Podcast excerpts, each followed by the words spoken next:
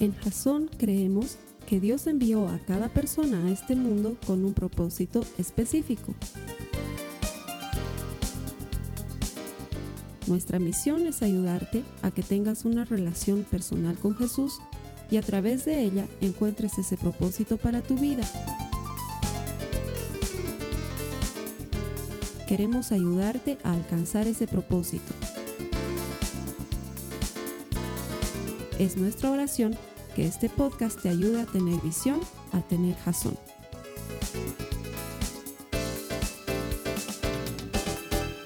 Bienvenidos a nuestra última semana de descontaminación del alma. Gracias por conectarte. Estamos seguros que la palabra que el Señor te va a hablar hoy no solamente tiene el potencial para cambiar tu vida, sino que va a traer ánimo, alivio a tu alma, va a traer reposo, va a traer sanidad. Lo que vamos a compartir hoy en la palabra es realmente poderoso. De hecho, entre tú y yo tengo que confesarte que me he guardado lo más pesado para la última semana porque estoy seguro que aunque hemos pasado varias semanas hablando sobre un alma lastimada y herida y golpeada, todavía no hemos terminado de hallar el camino para sanarla. Entonces hoy me he guardado lo más poderoso y lo más especial. Que el Señor te hable por medio de la palabra hoy. Gracias por conectarte con nosotros. Mi deseo y mi oración es que por medio de lo que te compartimos encuentres a Dios, porque todo el que encuentra a Dios encuentra vida. Bienvenido a las personas que están aquí, como siempre los domingos, les agradezco su presencia. Y como me han escuchado en este saludo que doy a la gente que se conecta en línea, les advierto que esta prédica es más pesada que el resto. Y además, eh, conozco lo que suele pasar con este tipo de prédicas nos confronta con nosotros mismos a un nivel en el que Dios necesita hacer cirugía corazón abierto. Y entonces como sabemos que ese proceso puede ser doloroso, por más liberador que sea, puede ser doloroso, entonces nos sacudimos de la prédica y sí linda prédica, pero luego la dejamos pasar y la vida continúa igual. Entonces a diferencia de lo que hacemos todos los domingos antes de comenzar esta prédica, te quiero pedir que por favor oremos de entrada antes que orar al final. Así que te voy a pedir que cierres tus ojos, por favor. Señor, yo quiero pedirte en el nombre de Jesús que la palabra que vamos a compartir hoy haga carne en nuestras vidas, que nos transforme de dentro afuera, que no podamos sacudirnos de ella, sino que la enfrentemos, la afrontemos y por medio de conocer tu verdad seamos hechos libres. Yo te pido, Padre, en el nombre de Jesús, que sanes nuestros corazones, nuestras almas, nuestras heridas por medio de tu palabra, que siempre es fiel y siempre es buena. En el nombre de Jesucristo. Amén, amén. Muy bien. Las últimas semanas, tres anteriores y esta, hemos aprendido que nosotros no somos cuerpos con alma, sino que somos más bien almas con cuerpo. Eso es lo que somos. Nuestra alma es más importante que nuestro cuerpo. Nuestra alma es aquella que se hace una con nuestro espíritu y permanece viva con Dios eternamente, pero nuestro cuerpo puede perecer. De hecho, algunos ya quisiéramos que hubiese perecido, sobre todo ciertas partes que se acumulan en ciertos sectores de nuestro cuerpo y que no son de lo más mostrables. Eso va a pasar, o sea, hay esperanza. Los, que son muy gorditos, por ejemplo, cuando estemos en, en, la presencia del Señor, eso ya no va a haber. Nadie te va a poder decir chovi o cosas parecidas. Vas a estar en el mismo nivel. Los que no hemos sido bendecidos con con el regalo de la estatura, entonces allá vamos a estar tranquilos, porque todos vamos a estar ahí. No sé si sea, sea, una especie de socialismo o si nos valga realmente, pero no va a ser como lo imaginamos. ¿Por qué? Porque somos almas con un cuerpo. La primera semana aprendíamos que para esa alma agitada y sin descanso lo que necesitamos es detenernos, descansar no sé ustedes, pero yo todas estas semanas he estado tratando de hacer lo que estoy diciendo en las prédicas. ¿Y cómo me cuesta? Dios mío. En las mañanas me despierto, abro mis ojos, no despierto a nadie más, empiezo a orar y, luego digo, no, no, no, estad quietos y conocer que yo soy Dios. Allá, voy a estar quieto. Y trato y no puedo. Escucho el pajarito, el perro que está ladrando y mi mente empieza, no, cállate, cállate. Y no, pues bien difícil, pero buscar quietud refugiarte en Dios, eso empieza a aquietar tu alma acelerada en movimiento. Eso es lo que aprendíamos la primera semana. La segunda semana veíamos que cuando tenemos esa alma pesada, angustiada, podemos ir y desahogarnos en Dios, llorar con Dios, contarle a Él todas nuestras cosas, vaciar nuestras necesidades en Él. ¿Por qué? Porque Él tiene cuidado de nosotros. Y la última semana para el alma torturada, Esa alma que siente ese delirio de persecución, que anda borrando todas sus cosas en su celular y poniendo claves en todas sus computadoras de manera que nadie pueda acceder a los misterios ocultos de su pecado, veíamos que no hay nada más liberador que confesar, sacarlo todo eso. De hecho, he tenido más de un par de hermanos que me han buscado, hermanos en la semana, que me han contado varias cosas que te estaban cargando por mucho tiempo dentro. Y realmente Dios es fiel. Cuando sueltas tu carga, luego Dios viene y te restaura y te hace nuevo. Y han sido varias las oportunidades en esta semana en la que he escuchado que la gente me decía, qué bueno, Dios me ha hecho libre, me siento ligero. Confesar nos hace libres, nos libera de esa carga pesada que está torturando nuestra alma. Eso lo veíamos la semana pasada. Y esta semana vamos a ver un mensaje que se llama alma herida. Por eso les digo que es del más duro, porque la mayor parte de nosotros tenemos alguna herida ahí dentro de nuestro corazón, nuestra mente, algo nos ha lastimado y nos ha herido. Es como que, y disculpen el ejemplo que es muy criollo y muy tontito, muy simplón, pero nos va a ayudar a entender de lo que estoy hablando.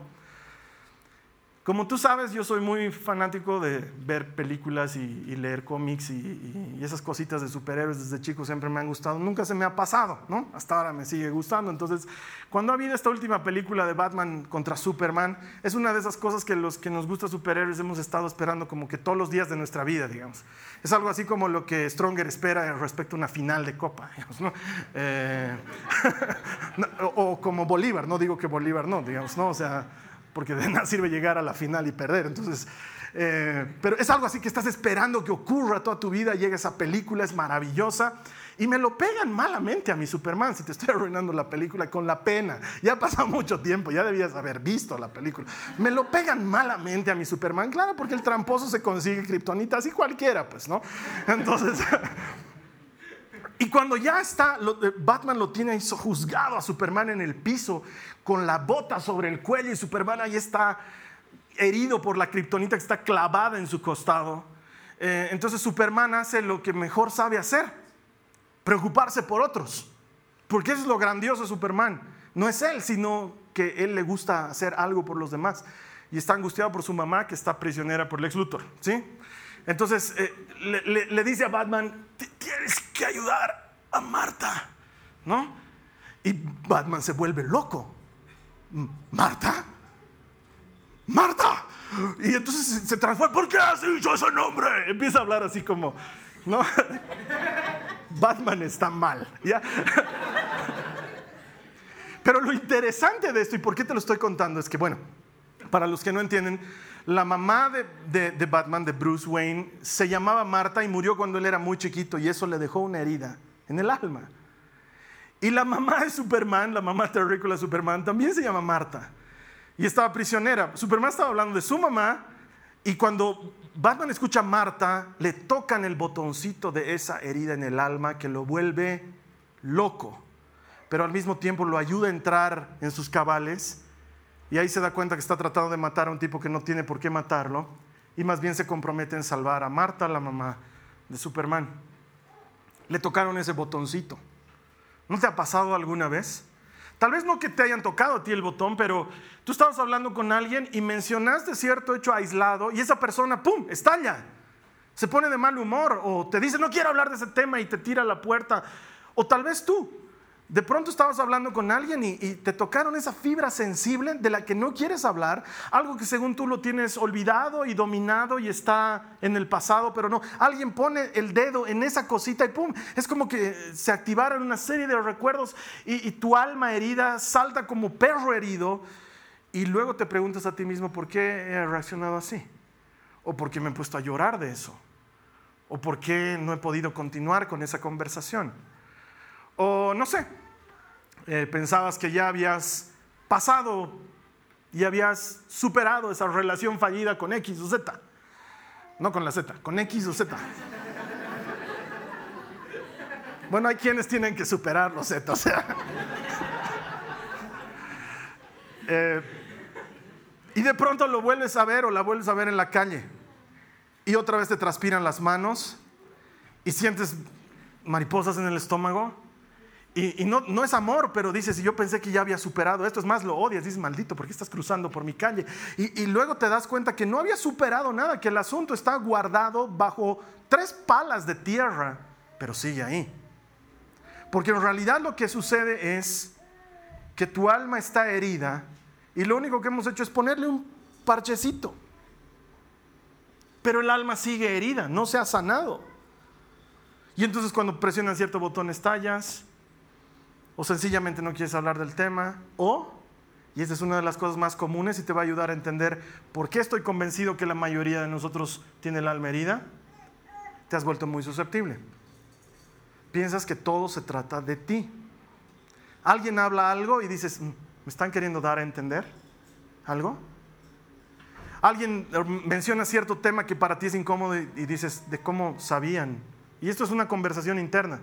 No, lo dices afuera, pero dentro tuyo sientes que te están o criticando o juzgando o tratando de lastimar o haciendo las cosas en perjuicio tuyo porque te has vuelto tan vulnerable a causa del alma herida que tiendes a sobreprotegerte del daño que piensas que te están haciendo los demás.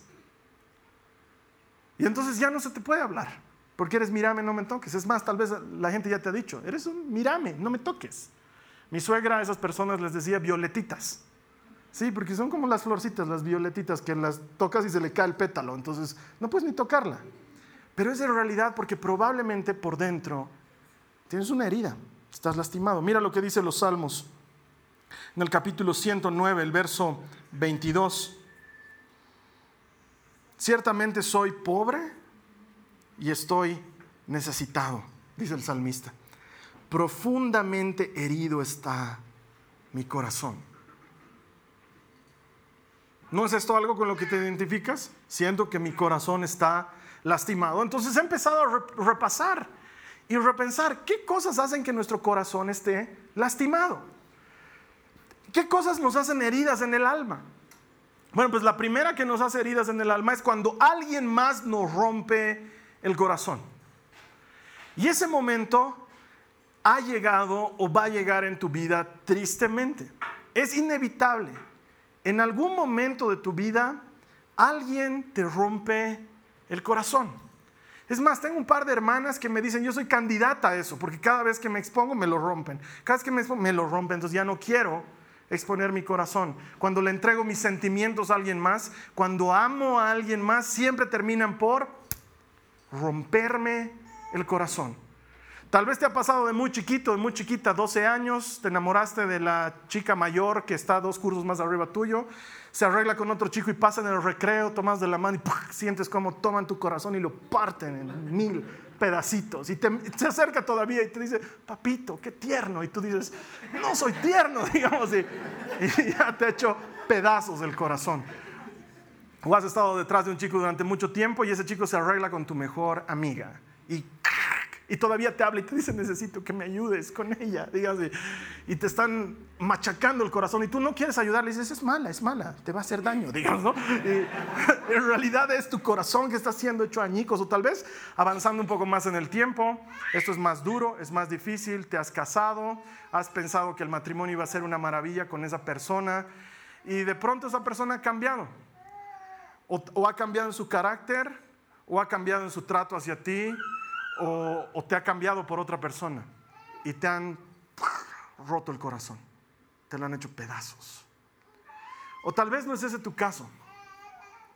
Tal vez eres de las personas que todavía no ha terminado de internalizar el proceso de por qué tener relaciones sexuales fuera del matrimonio es peligroso.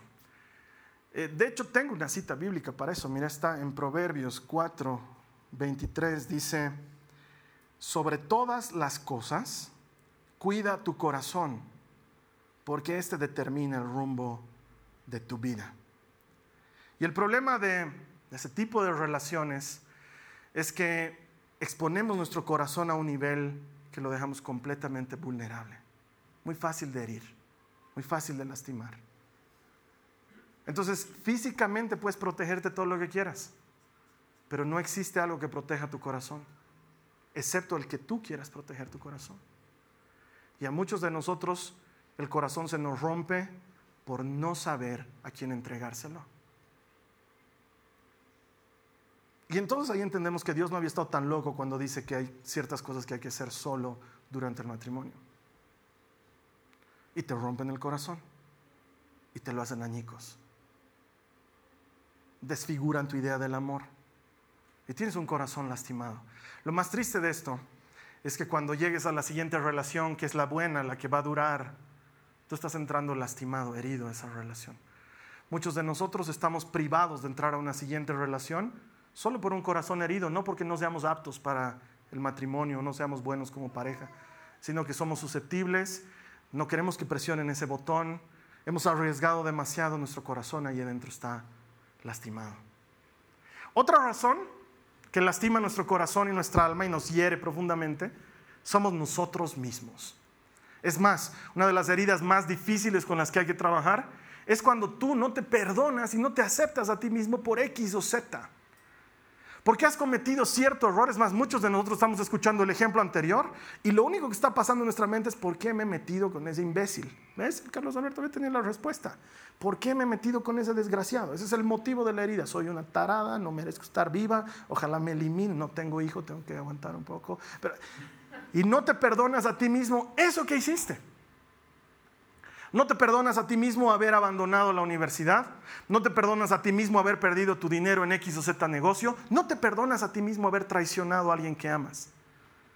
Y aunque esa persona te ha perdonado, tú te sigues sintiendo sucio y culpable por dentro. Es más, la semana pasada cuando escuchabas que hay que confesar, decías, yo ya he confesado y sigo sintiéndome mal. Sigo sintiendo la culpa ahí adentro. Es porque lastimosamente esa culpa ha hecho una herida en el alma.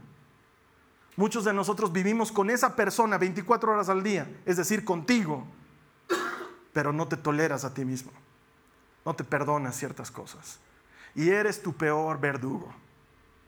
Cuando se trata de juzgarte a ti mismo, nadie se compara contigo. Y cada vez terminas declarándote culpable. Y el alma sigue herida. Y hay una tercera causa y probablemente la más difícil de lidiar de todas, la más la más complicada de entender. La más fácil de solucionar, la más complicada de entender. Muchos de nosotros tenemos el corazón lastimado porque sentimos que Dios nos ha fallado.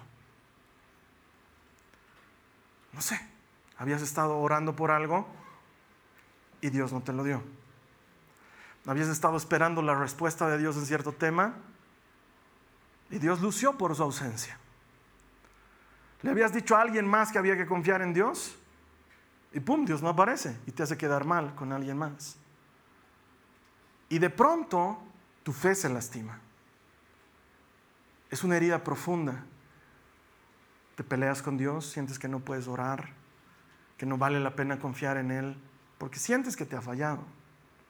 No serías el primero. Mira lo que dice Job en el capítulo 5, en el verso 18, dice, pues aunque Él hiere, refiriéndose a Dios, también venda las heridas. Él golpea, pero sus manos también sanan. ¿Cómo es esto, Carlos Alberto? Entonces, ¿realmente Dios me falló? ¿O realmente esa herida me la hizo Dios? Mira, no sé responder muchas preguntas hasta el día de hoy. Es más, siento que pecaría hasta de soberbio o de altanero si quisiera responder preguntas del calibre como por qué Dios permitió que mi hijo muriera, porque realmente no tengo respuesta para ese tipo de cosas. Sigo creyendo que Dios es bueno, lo he experimentado en mi vida, pero a veces pasan cosas que no puedo explicar. Sí te puedo explicar una cosa. Un par de años atrás tuve que viajar a Santa Cruz para hacer un campamento de jóvenes. En estos temas de liderazgo que hago estaba con unos jóvenes en Santa Cruz haciendo un campamento. Y se quedaron aquí mi esposa y mis hijitas. Y en una tarde que salieron al parque con un grupo de amigos, la María Joaquina se cayó del resbalín o del, sube y baja sobre su codo y se fracturó el codo. Entonces yo estaba como loco cuando me enteré, porque no podía volverme de inmediato, porque aún así el avión tarda una hora en llegar aquí y yo ya quería estar con mi guagua.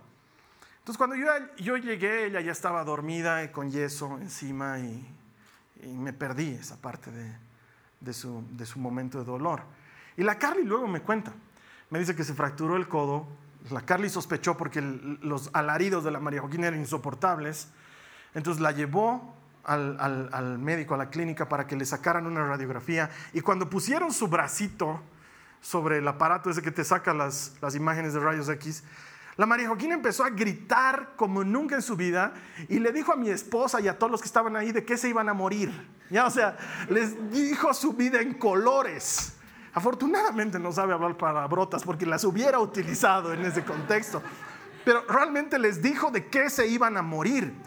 Y la Carly me cuenta que la miraba con cara de te voy a matar, mamá. ¿Cómo es posible que siendo tú mi mamá la que se supone que me tiene que cuidar, me está haciendo pasar por este dolor tan insoportable, traidora, mala madre, digamos, ¿no? Ahora, tú y yo sabemos que eso no es verdad. Tú y yo sabemos que es necesario pasar por ese momento de dolor para luego encontrar alivio. ¿Cómo se lo haces entender a una niña de 5 años? Ese es el asunto. No tengo respuesta para todo, pero sí te puedo decir que hay ciertos momentos de dolor que están hechos para enrectarnos. No puedo explicarlo todo y no sería tan soberbio de decir, ah, bueno, Dios permitió que se muriera este pariente en tu vida para que tú experimentaras, porque no tengo la respuesta. Pero sí te puedo decir una cosa, la Biblia sigue diciendo, tu vara y tu callado me infundirán aliento. Cuando tradicionalmente la vara y el callado no son para darte aliento, sino para darte palo. ¿Hay alguna relación entre el dolor y el obrar de Dios en nuestras vidas? Sin lugar a dudas, y no lo puedo responder. Pero sí te puedo decir esto. Hay sanidad en el alma herida cuando perdonamos. El paso que necesitamos dar es perdón, otorgar perdón. Nuestra alma sigue herida por muchos años y por mucho tiempo sencillamente porque o estamos resentidos en contra de alguien que nos ha hecho daño y nos ha lastimado, o estamos resentidos con nosotros mismos o estamos resentidos con Dios. Y hasta que no perdonamos, seguimos llevando esa herida en nuestra alma. Y alguien toca el botón y estallas. Alguien habla del tema y lloras. Y huyes de ciertas circunstancias porque tu alma está herida. Y a eso me refería al inicio de la prédica. Esta es la clase de cosas con las que no queremos lidiar porque nos sentimos más cómodos dejando la basura debajo de la alfombra. Pero se va acumulando. Se hace una loma, un resalto en tu alfombra. Se nota que hay algo allá adentro. Y tú decides ignorarlo. Es más, dice, a partir de ahora no vamos a entrar a esta sala. Y le pones llave.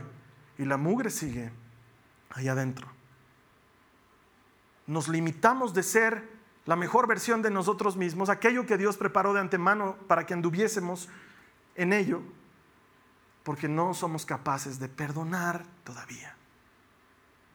No somos capaces de perdonar todavía. Entonces, ¿qué debemos hacer? Lo primero, y por eso te decía que es lo más fácil de solucionar, ponernos a cuenta con Dios primero.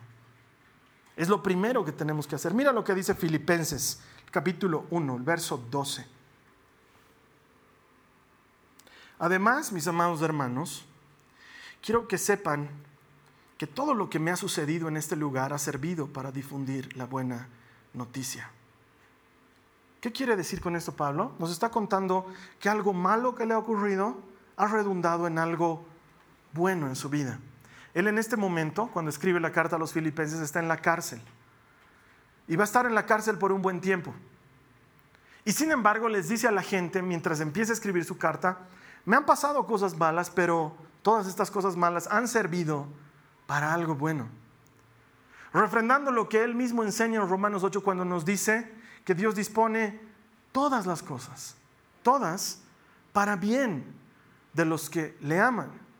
Pero lastimosamente todas las cosas incluyen cosas malas también. A veces van a pasarnos cosas malas. En esta iglesia nunca vas a escuchar el evangelio mentiroso que pretende hacerte creer que no suceden cosas malas a los cristianos. Porque a los cristianos también les puede suceder cosas malas. En esta iglesia nunca vas a escuchar ese evangelio mentiroso que pretende hacernos creer que si eres cristiano vas a ir sobre ruedas porque a veces nos toca pasar por el valle de sombra de muertes. A veces Dios utiliza el dolor para enrectar nuestra vida. Es más, probablemente muchos de nosotros podamos dar testimonio diciendo, hasta antes de que me pasara X o Z cosa en mi vida, no había orado tanto. Nunca había tenido tanta comunión con Dios cuando estaba pasando por ese problema. Nunca había tenido tanta intimidad con Dios como cuando estaba pasando por esa necesidad. No lo puedo explicar, pero los humanos funcionamos muchas veces de esa manera. Me acuerdo bien que cuando tenía 17 años, te contaba un poco de mi vida. Yo a mis 14 conocí a Cristo, entonces para mis 17 años estaba metido alma, vida y corazón hasta las patas, enamorado de Jesucristo y sirviéndole con toda mi alma y con todo mi ser. Y mi abuelito el papá de mi mamá, se enfermó, le dio una embolia, era muy pegado a mí, era muy cercano a mí, yo lo amaba mucho, lo amo mucho, y terminó en una clínica. Y lo operaron, no sé muy bien de los interines porque yo era chango todavía, no estaba al tanto de las cosas difíciles, pero él estaba en un estado muy crítico a causa de una mala praxis en la operación. Y me acuerdo que mi, abuelo tuvo nueve hijos, bueno, tuvo doce, tres murieron cuando yo no tenía existencia, pero tuvo nueve hijos a los que conocí. Y todos ellos llegaron de distintos lugares porque vivían en otros lugares por la salud de, mi abuelo. Y me acuerdo que en ese momento eh, yo lo vi como una gran oportunidad de dar testimonio de Cristo. Entonces yo hablaba con mis papás y con mis tíos y los reunía. Habíamos hecho cadenas de oración. Yo solito me había puesto el equipo al hombro, reunía a toda la familia. Un par de hasta ateos se convirtieron, un par de no creyentes empezaron a orar. De pronto mi familia toda estaba volcada a Cristo, orando con fe y mi abuelo se muere. A los días de que eso sucede.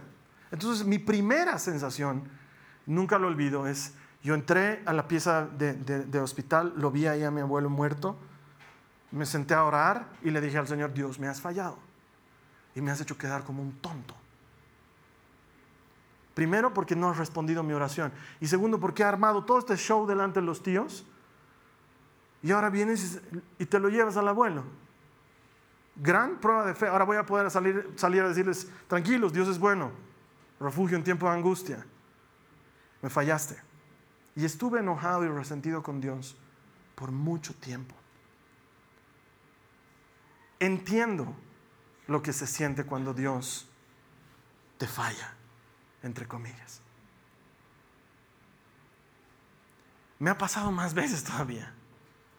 Hasta el día de hoy no tengo manera de explicarle a la gente por qué cuando oramos por uno se sana y por qué cuando oramos por otro se muere. No puedo explicarlo. No, no me ha faltado fe, no he hecho mal la oración, no es que me he saltado algún paso, no es que, ah, vos estás en pecado, has perjudicado la oración. No es eso. He visto gente enferma, a punto de morir, que se sana y que no merecen vivir, desde mi criterio.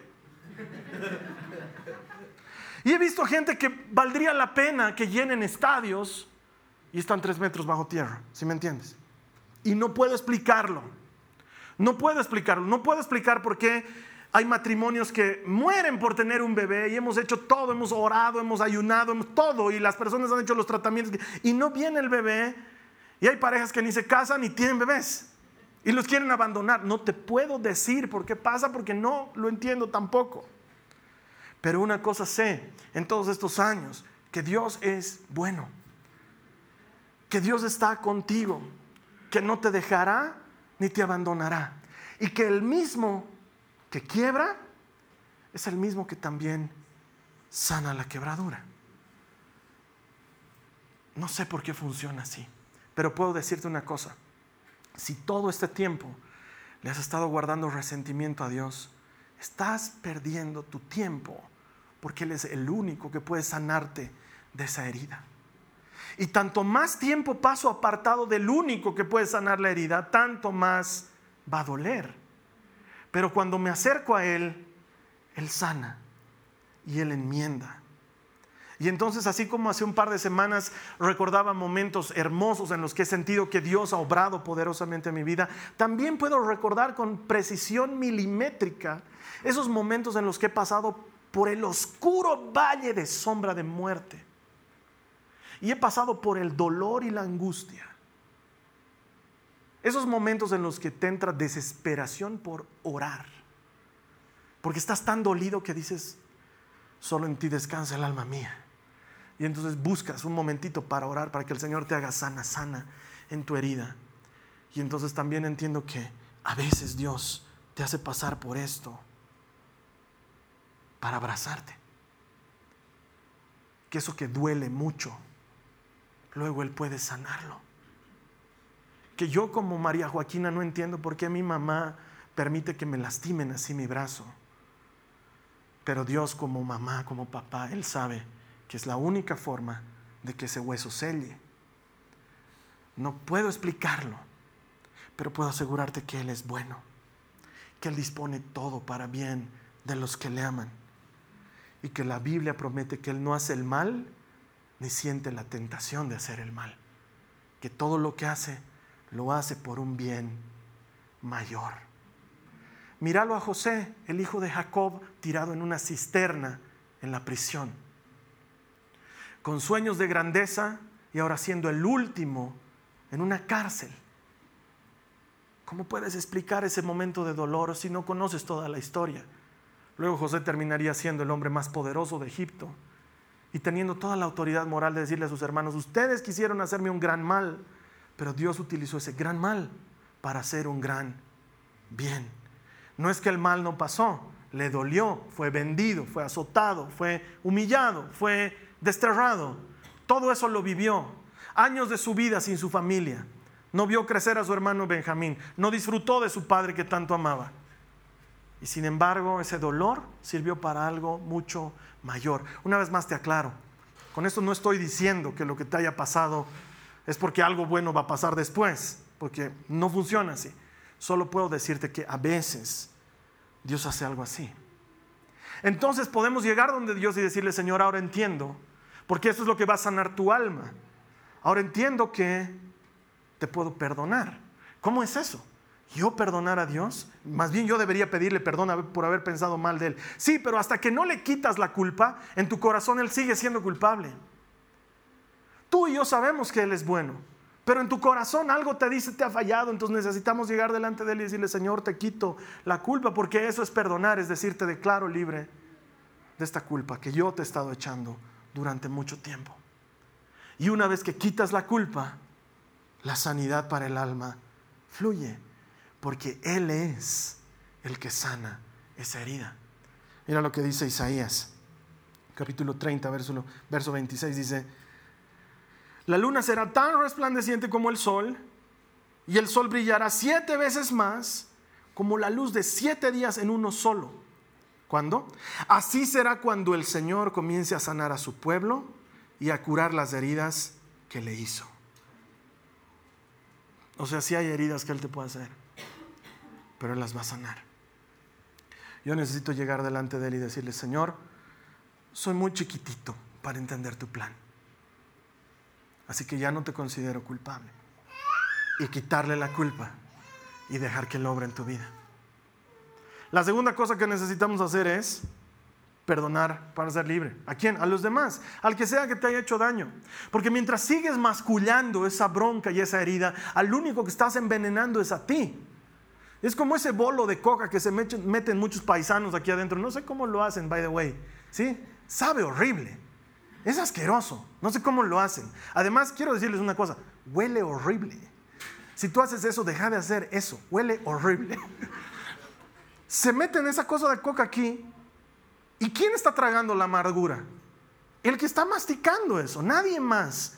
Cada vez que tú tienes algo en contra de alguien y dices, ah, maldito, nunca en mi vida te voy a perdonar, estás metiendo un bolo de amargura en tu boca para masticarlo tú solito y seguirte amargando por el resto de tus días. Necesitamos escupir eso. Y la única forma es perdonando. Pablo nos dice en 2 Corintios 2, 10 y 11, cuando yo perdono lo que necesita ser perdonado, lo hago con la autoridad de Cristo en beneficio de ustedes. Y presta atención a lo que dice a continuación.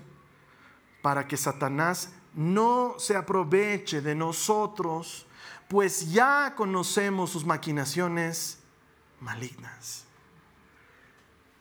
No hay nada más claro que este versículo en relación al perdón. Cuando tú no perdonas, lo que haces es abrirle una puerta al enemigo para que entre a tu vida a hacerte daño. Tú sabes que aquí en Jasón no sataneamos las cosas y no hablamos del enemigo con frecuencia porque es un triste infeliz que no tiene parte ni suerte en el asunto. Pero hay una parte en la que él incide con su cola asquerosa y su aliento a coca.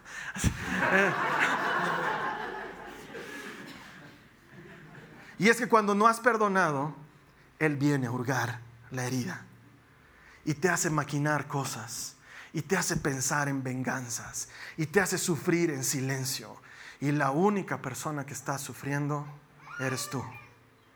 Es más, si yo odiara a alguien, ese alguien no tiene idea que le estoy odiando. Y aunque supiera que le odio, le vale, no le interesa, porque sencillamente al único que me estoy haciendo daño es a mí mismo. Es como, haz de cuenta esto. Dios te mira y te dice, muy bien, mi amor, hoy nos vamos a ir de compras al supermercado. Yo te lo compro lo que quieras. Tú solo entras al supermercado y llenas tu carrito. ¿De veras, padre? ¿De veras vas a hacer lo que quieras? Puedo llevarme una botella de dos litros de Dr. Peppers que vale 57 pesos solo porque la trajeron del exterior? Sí, puedes. Es más, puedes llevarte la caja entera. ¿En serio? Sí, lo que quieras. Solo hay una condición, hijo. Vas a llevar dos carros. Un carro es para ti y puedes poner lo que quieras. Y en el otro carro vas a poner exactamente lo mismo porque es para ese infeliz desgraciado que te ha hecho la vida miserable, al cual no puedes mencionar porque te sale urticaria, sientes que vas a lagrimear y quieres hacer daño. Señor, perdón, no estoy entendiendo.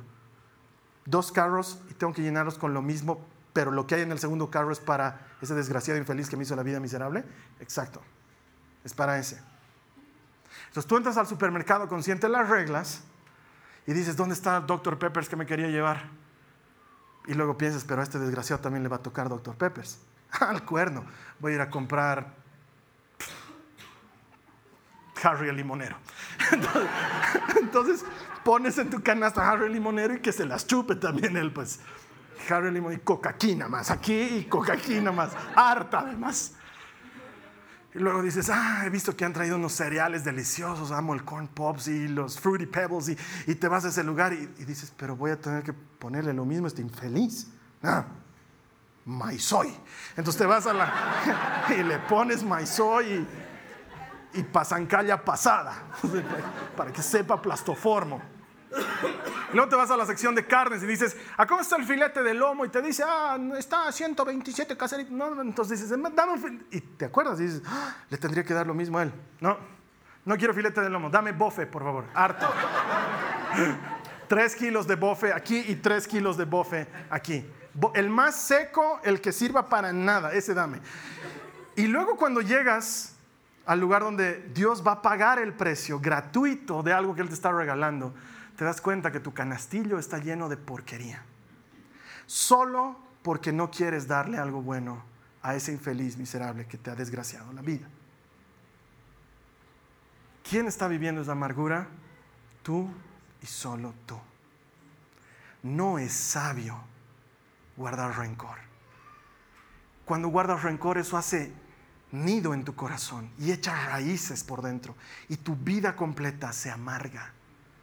¿Has visto el video promocional de nuestra serie en internet?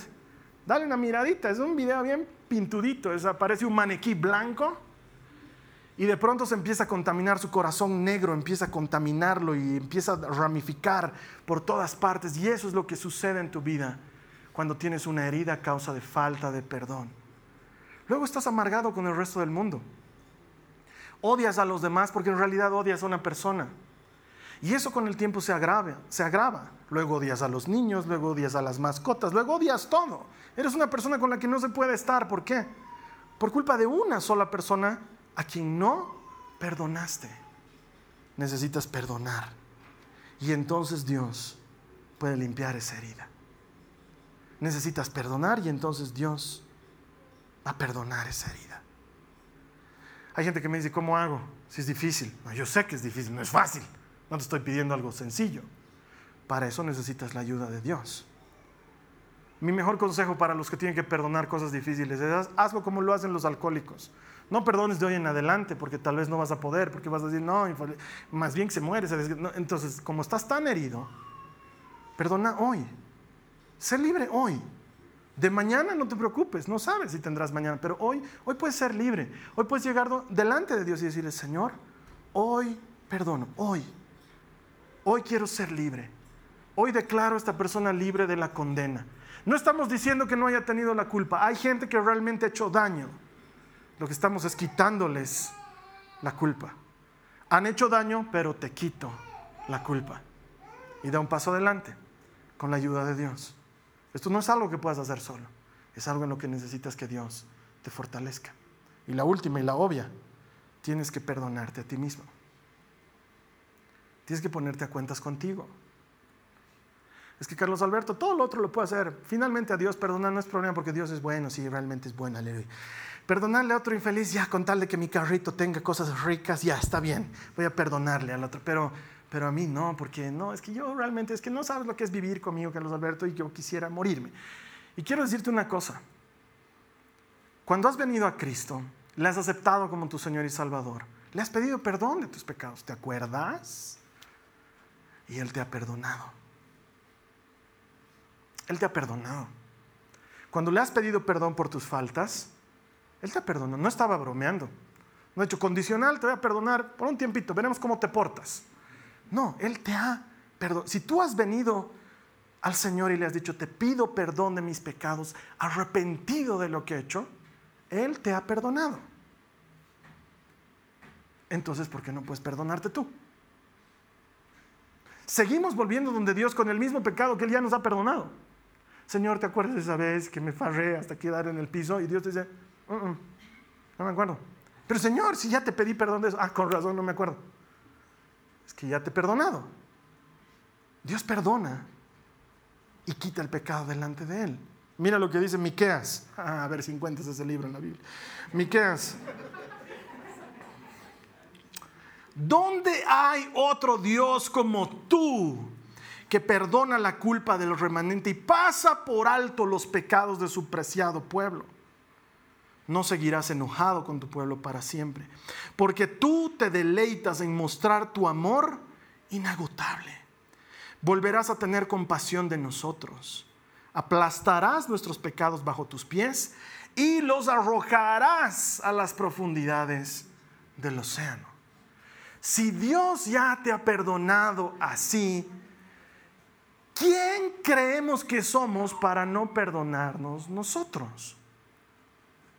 Si Él ya te ha quitado la culpa, ¿quién soy yo para volver a tomarla y agarrarla como si fuera mía cuando ya le he pedido perdón del asunto? Te debes acordar de la parábola del hijo pródigo.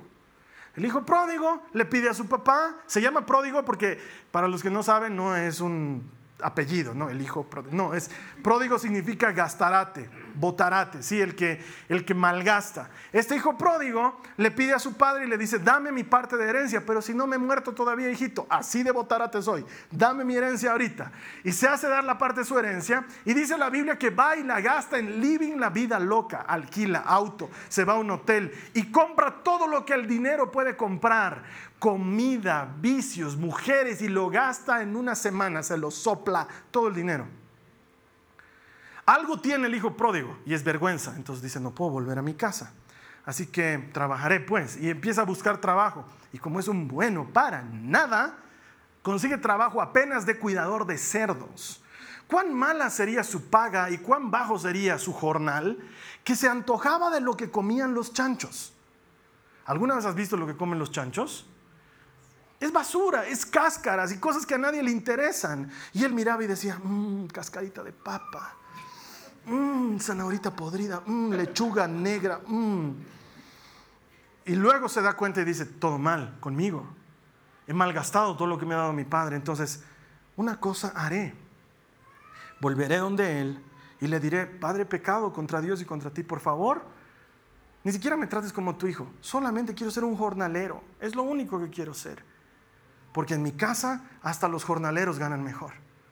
Y entonces se va donde su padre. Y la Biblia dice que el padre lo estaba esperando en la entrada de la casa. Y que cuando lo ve llegar, corre a sus brazos y lo abraza. Y el chico empieza a decir su discurso, que lo había repetido una y otra vez en el bus mientras volvía. Padre, pecado contra Dios y contra ti. No, padre, pecado, tengo que poner cara Padre, pecado. ya lo había practicado muy bien. Y cuando está diciendo, Padre, pecado contra Dios y contra ti, el padre le tapa la boca y le dice, apestas a cerdo llama a sus empleados y les dice, bañen a este mugroso y pónganle zapatos en los pies y cámbienle esa ropa y pónganle un anillo en la mano. Y él dice, pero he pecado contra Dios y contra ti, no merezco ser llamado tu hijo. Trátame como un jornalero. No, no, no. Tú estabas muerto y has vuelto a la vida. Estabas perdido y te he encontrado. Maten un becerro gordo. Haremos una parrillada. Festejaremos que has vuelto. ¿Quién es el hijo pródigo para decirle a su papá, no, quiero ser jornalero y me vas a tratar como jornalero? A mí nada de anillito, no me vas a dar. A mí me tratas como jornalero porque he pecado, he fallado y no merezco ser hijo tuyo. ¿Quién se cree el hijo pródigo para hacer eso? No puede, no merece, pero recibe. No es que es bueno, es un bruto. Y todos lo sabemos. Pero no vive castigándose por eso. Llega el hijo bueno, entre comillas, y dice, ah, huele a parrillada. Mm, y están tocando Sergio el bailador. Entonces se acerca uno de los empleados y le dice que, que, es toda esta fiesta. Y le dice, te ubicas tu hermano, el que se farró toda la plata, está aquí ahora y hemos hecho, hay chorizo, men, ¿quieres servirte? Y él dice, no, no voy a entrar no voy a entrar. Entonces sale el padre y le dice, papito, ¿qué ha pasado? ¿Por qué no quieres entrar a comer? Ah, claro, hace tu hijo botarate que anda con prostitutas y alquilando autos y que por cierto todavía no ha pagado el seguro. A ese, claro, le haces parrillada, pero a mí que vivo aquí, que soy obediente, que trabajo para ti, nunca me has dado una salteña para compartir con mis amigos. Y el padre le dice, todo lo que tengo es tuyo y siempre está a tu disposición. Este hermano tuyo estaba perdido y ha vuelto, había muerto y está con vida. Qué curioso. El hijo pródigo no tenía el problema que sí tiene el hijo grande, el hijo bueno, el que es acreedor a las cosas buenas y sin embargo dice, no, no, no, yo no merezco. No, no, no, no, no pediré salteñas porque no, mi papá no me ha dado permiso. No, no, no, no haré fiesta con mis amigos porque mi papá no me ha autorizado. Y cuando luego ve todas las cosas de su hermano, dice, ah, cabáramos, o sea que no había que pedir permiso. O sea que realmente soy un burro. Y como soy un burro, me quedo como burro hasta el final. No voy a ir a la parrillada. Prefiero no ir. Es más, ahora yo voy a ser el jornalero. ¿Te das cuenta cuál es el problema? ¿Te das cuenta que muchos de nosotros estamos en eso? Que Dios ya te ha perdonado y sigues azotándote por haber cometido ese error. No hay undo en la vida. No hay control Z, no hay deshacer lo has hecho. Si le has pedido perdón a Dios, como dirían los peruanos, ya fue ya. Ya fue ya. Dios ya te ha perdonado. Perdónate a ti mismo. No discutas con Dios. Todo aquel a quien el Hijo hiciera libre, libre es en verdad. No discutas con Él. No vengas a decir, no, no, no, yo sigo siendo esclavo. No, si ya te ha perdonado, ya te ha perdonado, necesitas perdonarte a ti mismo. Termino con esto, Romanos 4, 8. Sí. Qué alegría para aquellos a quienes el Señor les borró el pecado de su cuenta. Alguien debería decir un mejor amén a eso. Qué alegría para aquellos a quienes el Señor les borró el pecado de su cuenta. ¿Quién soy yo para irte a decir, Señor, luego? No, no, no, el pecado está ahí, sigue vigente. No, qué alegría, qué alegría que lo borraste de mi cuenta. No lo merezco, no soy bueno, no he hecho lo suficiente, pero Dios, gracias porque sé que tú me has perdonado. Quizás eso es lo que está faltándote. Ese es el centavo para el peso, para que tu alma ya no esté ni herida, ni torturada, ni pesada, ni sin descanso. Solamente rendirte a los brazos del buen Jesús y dejar que Él sane lo que probablemente Él mismo ha permitido que duela. Te voy a invitar a que cierres tus ojos. Vamos a cerrar nuestros ojos. Dile al Señor Jesús, Señor Jesús, quiero ponerme a cuentas contigo. Hay mucho que tengo que perdonar. En muchos casos he creído que tú eras el culpable. En muchos casos ha sido alguien más que me ha hecho daño. Y en muchos casos soy yo quien no puedo perdonarme a mí mismo. Señor, te pido en el nombre de Jesús que me des coraje estos días, hoy mismo, para solucionar este problema. Dame el valor y la fuerza para perdonar y ser sanado. En el nombre de Jesús. Amén. Carlos Alberto, muy chiquitita tu oración. Sí, la he hecho a propósito. Porque esta es una oración que con todo el amor y el respeto que te tengo, no la voy a hacer por ti. Puedes sacudirte de la prédica, irte y decir, bueno, sí, necesito perdonar, e irte. O puedes buscar a Dios y hacer perdón en serio. ¿Sabes qué? He entendido en todos estos años de ministrar en público que entre la gente hay cosas que son fáciles de decir y de repetir como loritos. Pero lo que necesitamos es perdonar de verdad. Y ese es un proceso que solamente tú lo puedes encarar con Dios.